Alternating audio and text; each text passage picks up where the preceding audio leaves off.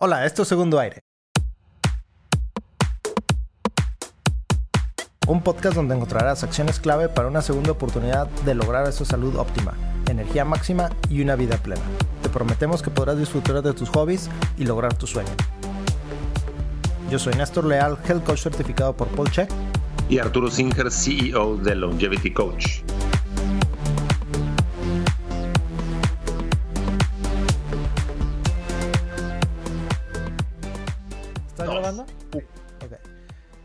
Pero ¿cómo? Eh.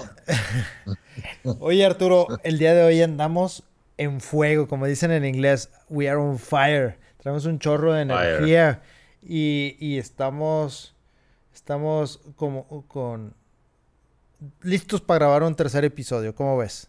¿Tú traes? feliz. Yo siempre traigo. ¿Tú traes pila? ¿Tú traes? ¿Traes lana? ¿Traes, ¿Traes pila? ¿Traes? Pila, pila. Pila. pila. Oye, ¿cuál era el tema que, que, que, me mencionabas que sería interesante tocar para este, este tercer episodio del día? Queremos hablar sobre el efecto placebo. Órale, ¿sabes que hay una banda, banda de rock que se llama Placebo? Y, Buenísima. Sí, es como, como grunge, ¿verdad? El, el estilo de música de ellos. De hecho, podríamos poner un pedacito. Bueno, no sé si se pueda, no sé si los copyright o si. Sí. O, o que alguien lo tarare, el guitarrazo. Ya hizo aquí algunas caras, Javier. Y si no, pues que ellos la toquen aquí. Oye, dime una cosa. Tú, qué, tú como ciudadano, ¿qué. Eh, como ciudadano deportista y, y gente de salud, ¿qué idea tienes del efecto placebo? Cuéntame. Um, lo he visto cuando como es como un coco wash, ¿no? O sea, tú estás, eh, bueno, no tú, yo, por ejemplo, eh, me imagino o leo en alguna parte que algo, una actividad o algún alguna sustancia, algún suplemento va a tener un efecto positivo en mí. Y, y eso es coco wash de que lo va a traer. Siento que lo obtengo y a lo mejor ni siquiera ni siquiera lo causaba esa sustancia o esa actividad. Y bueno, pues he visto muchos eh, casos de estudio eh, donde mencionan, precisamente donde hacen pruebas eh, con diferentes grupos de, de, personas, a unos les dan placebos, que son estas pastillitas, bueno, ellos en inglés le dicen el sugar pill, ¿verdad? O, o pastilla uh -huh. de azúcar.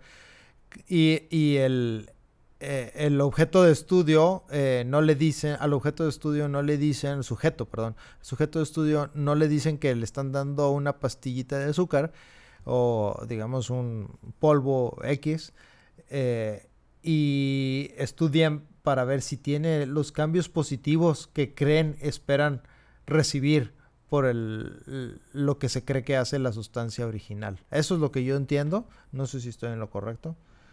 Fíjate que sí, y eso es lo que de manera general entendemos todos. Ajá.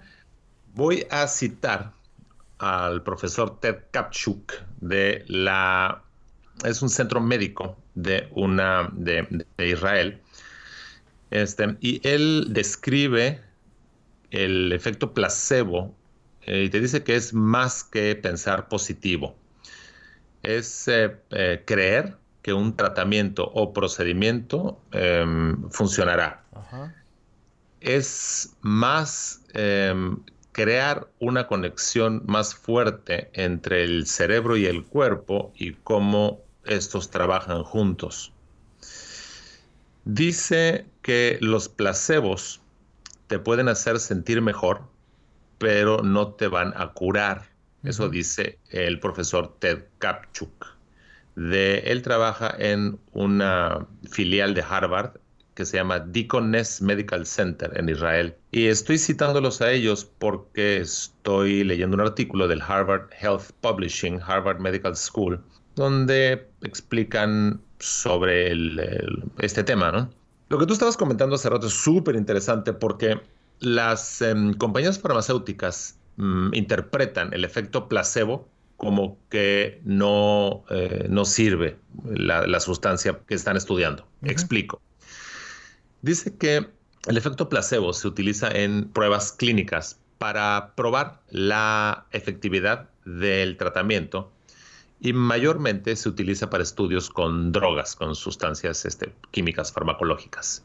Por ejemplo, eh, la gente en un grupo que se quiere probar la droga, este, se le administra la droga y el otro grupo se le administra una droga falsa, una sugar pill, una pastillita con azúcar, que, se llama un placebo, ¿no?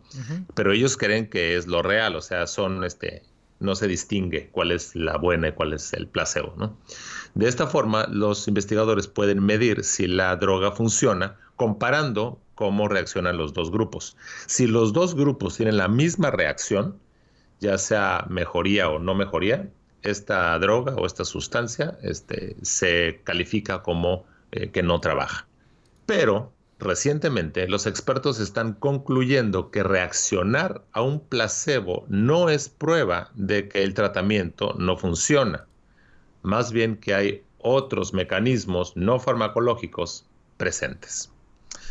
Entonces, la verdad es que todavía no se sabe bien cómo funcionan los placebos, pero sí se sabe que involucra una reacción neurobiológica compleja que incluye desde eh, aumentar esos neurotransmisores que te hacen, te generan la sensación de sentirte bien, como eh, endorfinas y dopamina, hasta eh, generar una mayor actividad neurológica en regiones del cerebro relacionadas con la, la, conducta y, este, y, y, tu, y tu, tu humor, ¿no? reacciones emocionales y inclusive este nivel de conciencia todo, claro, con un efecto terapéutico. Entonces, el mismo profesor que estaba citando hace rato, el profesor Kapchuk, dice que el efecto placebo es una forma que tiene el cerebro de decirle al cuerpo que necesita sentirse mejor. Mira qué bonita este, eh, explicación. Con lo cual me lleva a uno de tus temas favoritos, de cómo algunas este, medicinas tradicionales utilizadas por miles de, años este, por distintos grupos en, todo el mundo, cuando te explican que te va a servir y que es una medicina y para tu bien y todo, realmente te genera ese, ese efecto, ¿no? Hmm. Ayahuasca, o me estoy refiriendo a algunos hongos, este, etcétera, ¿no? Como efecto placebo, una ayahuasca no lo creo.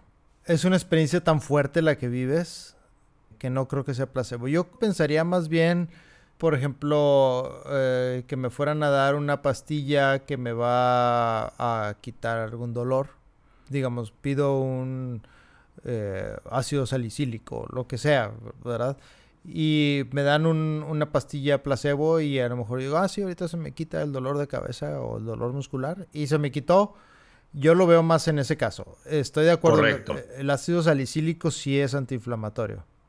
Fíjate lo que dice el artículo. Dice que los placebos no es solamente sobre eh, este poder este, del cerebro, sino también se necesita el ritual del tratamiento. Mm, y aquí viene, eh, entre comillas, este, un comentario del profesor.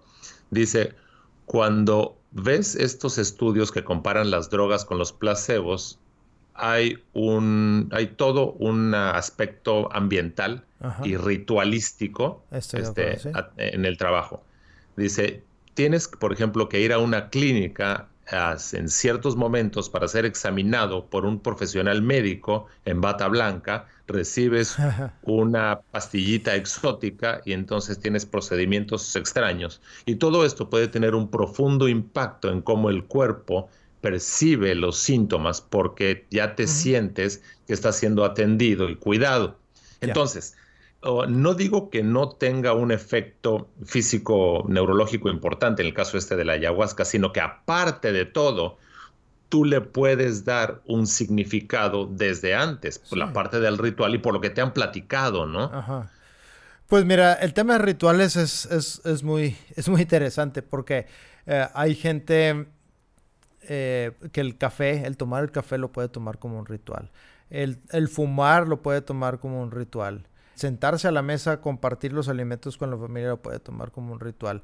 Y definitivamente tiene un efecto muy, muy importante en cómo vas a disfrutar, incluso en el vino. Eh, en algún tiempo estuve yo relacionado con el tema del vino y el con quién compartes el vino y en dónde lo compartes y bajo qué circunstancia puede cambiar la percepción completa de cómo lo vas a disfrutar. Exacto. Entonces, creo yo que sí afecta mucho, incluso si estamos hablando de un tema médico, cómo te lo entregan. Es como cuando nuestra mamá nos cuidaba, este, teníamos una gripa y y a lo mejor pues nos tomamos un antigripal o lo que tú quieras este para bajar los síntomas, pero el ritual de la mamá de estar contigo en la cama, que te prepara el caldito de pollo y todo eso, claro, por también, o sea, es tiene un, es un factor muy muy importante en la cura, en sentirse bien, ¿verdad? Sí. Fíjate que en el 2014 se publicó un estudio, de hecho el mismo profesor Kapchuk eh, en, la, mm, en, la, la, publicación llamada Science Translational Medicine, en el 2014, lo vamos a poner en el bibliografía, donde explora exactamente eso que estabas diciendo de la, de la, de la aspirina y estas sustancias para migrañas. Este, y dice que un grupo tomó una droga etiquetada para la migraña, este, etiquetada con el nombre de la droga, y otro grupo este, tomó una que este, estaba etiquetada como placebo y un tercer grupo no tomó nada. Los investigadores descubrieron que el placebo, que la que decía placebo, era 50% tan efectiva como la droga real para disminuir este, los dolores de cabeza este, después de un ataque de, de migrañas, ¿no? Fíjate que yo tengo que mencionar, por ejemplo, la homeopatía. Es un tema escabroso, ¿verdad? Hay quienes la atacan y hay quienes juran que le salvaron la vida. Y mi mamá es una de estas personas de, las segundas que yo menciono. Y yo creo que ella tenía un efecto placebo, porque yo soy de los que creen que la homeopatía no funciona, ¿verdad? Ajá. Pues al final son pastillitas de azúcar en un alcohol y tiene una sustancia en una dilución muy, muy alta, ¿verdad? Fíjate lo que dice el artículo, exactamente de eso. Dice, los investigadores especularon que lo que generaba esta, esta condición de, mejoría era el simple hecho de tomar una pastilla. Y entre comillas, la gente asocia el ritual de tomar una medicina con un efecto positivo para curarte. Entonces, aunque esta gente sabía que no era medicina, la acción de tomar algo puede estimular al cerebro para pensar de que el cuerpo se está este, curando, ¿no? Mi mamá tenía, mi mamá tenía neumonía y estuvo a punto de morirse y, este cayó con un homeópata y pues se salvó. Entonces ella dice, yo doy todo por la homeopatía y tiene más de 30 años con homeopatía para todos los casos. Y pues ella se siente bien y pues bueno, si lo funciona, pues qué bueno. claro, y ahí, claro, y ahí es donde es una enorme responsabilidad cuando a ti te preguntan, oye, ¿y esto funciona? Porque a lo mejor tú tienes una información este, técnica y sabes que no, pero si a la persona le está funcionando, ¿con qué derecho le quitas el efecto placebo? ¿no? Hay que tener muy, mucho criterio, por eso lo dejo ahí. Sigo con el, con el artículo. Dice, ¿cómo puedes generarte un efecto placebo sin tomar una pastillita de azúcar? Dice que practicando eh, métodos de autoayuda es una forma. Entonces, este, entrar en el ritual de vivir saludable, este, comer lo correcto, hacer ejercicio, yoga, tiempo este, social de calidad, meditar. Y dice que probablemente estos sean algunos de los ingredientes este, clave del efecto placebo. De hecho, también eh, conozco gente dentro de su ritual de las mañanas, como Tim Ferris, repite una serie de oraciones o frases positivas, que son las que te programan para que, digamos que tu día sea exitoso, ¿no? O eh, al final, el, ritual al final del día es el de, el de gratitud, dar gracias por, por al menos tres cosas que, buenas que te sucedieron el día de hoy. Entonces, tanto la repetición en voz alta en la mañana durante tu café o tu meditación o lo que sea, o durante que te estás bañando, estar pensando en este, eh, este tema que te va a traer prosperidad, tanto eso como la gratitud al final del día también tienen un efecto positivo. Mm, de hecho, una vez un cliente me regaló un audio de un pequeño libro que quiero recomendar a la gente y se llama The Biggest Secret. Ah, suena bien, suena bien. The Biggest Secret y el autor, no, no se llama The Biggest Secret. Um, permíteme, lo voy a googlear. En lo que lo googleas, voy a hacer un comentario sobre lo mismo que estabas diciendo. Y dice que esas actividades, en cuanto a que los este, rituales de una vida saludable, etcétera, pueden ayudar, que el nivel de atención que tú le das también tiene sus beneficios. Entonces, la atención y el apoyo emocional que te, das a ti mismo es este, difícil de medir, pero que te puede hacer sentir este, cómodo en un mundo difícil y que puede tener muchísimo que ver en cuanto a tu velocidad de este, cura y tratamiento, ¿no? Esto se me hace espectacular porque nos vuelve a asegurar que tenemos nosotros más control del que pensamos en cuanto a nuestra salud y nuestra velocidad de, del tratamiento y de curarnos, ¿no? Ya, aquí ¿Encontraste ese libro? Sí, se llama The Strangest Secret de Earl Nightingale. Y de hecho, su audio está en YouTube. Eh, es de 30 minutos. Y precisamente el, el, secreto más extraño es cómo hay gente con las mismas posibilidades o menos eh, que las que nos consideramos nosotros y tienen una vida más exitosa en, en cuanto a amor, eh, dinero, felicidad. No, salud, eh, simplemente, ¿no? Salud, gente sana. Y tú dices, bueno, no tiene los medios para ir al mejor hospital, pero no los necesita porque es una gente sana, ¿no?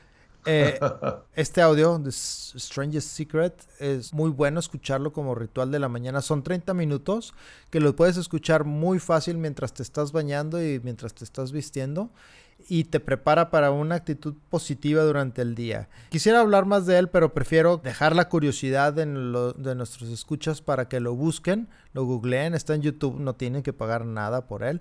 También, pero está en inglés. ¿Hay uno en, español o no? Mm, no sé. Yo creo que sí debe haber porque es muy popular. Es... ¿Podríamos hacer uno nosotros en español? Eh, podríamos Que nos escuchen diario. Eh, exactamente. que, nos que escuchen segundo aire.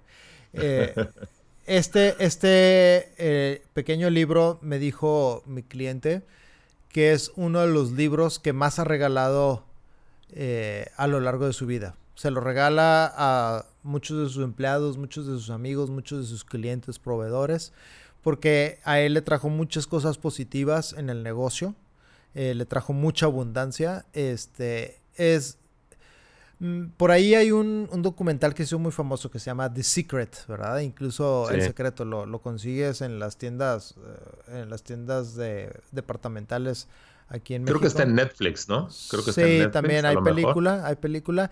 Ahí está un poco muy esotérico. En el caso de este, The Stranger Secret, son 30 minutos de pura carnita, puro sabor, así. está muy, muy bueno. Muy similar, muy similar a un autor que ya hemos platicado tú y yo, que, también coincidimos, que trae acciones positivas, que es este Think and Grow Rich, ¿verdad? Es el libro Think and Grow. Napoleon Hill. Napoleon Hill, exactamente. Ajá. Earl Nightingale, la manera en cómo explica su, su Strangest Secret es muy similar a como Napoleon Hill en Think and Grow Rich habla de, esas actitudes positivas. Incluso recuerdo que Think and Grow Rich tiene varios, varios ejercicios al final de unos capítulos de establecer tu tarjetita con tus eh, objetivos, eh, tus propósitos eh, y te pide que lo repitas una y otra vez por mínimo. y, si hacemos el de, el de Think and Grow Healthy, mejor. pues ya Piensa y, y, y sánate. Ya estás, ya estás. Vamos a traer ese beneficio a la gente. Pues muchas gracias, Néstor. Muchas gracias, Carlos Javier. Gracias a los patrocinadores de Armor Coffee. Vamos a hablar también de la metilación, que este, apoya, apoya la cafeína a la metilación. Y el, y el, chocolate no lo hace en un próximo episodio sobre metilación. Muy bien. Mando un fuerte abrazo, gracias al auditorio, gracias, gracias a Arturo, que estés muy bien. Sigamos estudiando. Chao. Que tengas un día épico. Hoy lo terminaste muy abrupto. Esto fue Segundo Aire. En la descripción del programa encontrarás nuestros datos de contacto y las referencias de los temas de hoy. Recuerda que puedes tener una consulta privada con Arturo Singer, Longevity Coach, y visitar la tienda épica de Néstor Leal. Si te gustó este podcast, suscríbete dejándonos una reseña y compártelo con quien esté viviendo un segundo aire. Este podcast fue producido por Arrabal Studio. Productores ejecutivos Carlos Urrutia, Chaco Urrutia y Javier Martínez. Grabación y edición por Javier Martínez. Este podcast se hace exclusivamente para propósitos de información general. Las declaraciones y opiniones expresadas en este podcast no constituyen consejos médicos. Este podcast, incluyendo Arturo Singer, Néstor Leal y los productores, se deslindan de cualquier responsabilidad por cualquier efecto adverso relacionado al uso de la información aquí contenida. Las opiniones de los invitados son propias y este podcast no promueve ni acepta responsabilidad alguna por las declaraciones de los invitados. Este podcast no hace representaciones ni da garantías de las cualificaciones o credibilidad de los invitados. Este podcast puede incluir promoción o publicidad pagadas para productos o servicios. Los individuos en este podcast pueden tener un interés económico directo o indirecto en los productos y servicios referenciados en el podcast. Si cree que tiene un problema médico, un médico autorizado.